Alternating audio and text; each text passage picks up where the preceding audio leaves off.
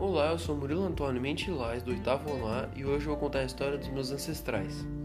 Paul Schilais, meu tataravô, era alemão, nascido em 1886. Ele veio para o Brasil em 1920, com 34 anos de idade, pois a Alemanha se encontrava em uma profunda crise econômica e moral devido à derrota na Primeira Guerra Mundial. Ele saiu do porto de Hamburgo, Alemanha, no vapor Cuiabá, viajou na terceira classe e desembarcou no porto Rio de Janeiro no dia 9 de setembro de 1920.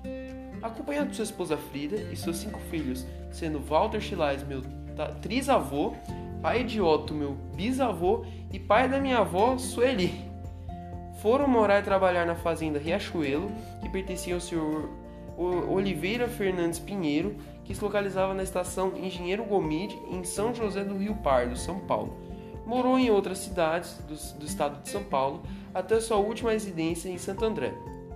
Era carpinteiro. Faleceu em 1968. Obrigado pela atenção e até a próxima.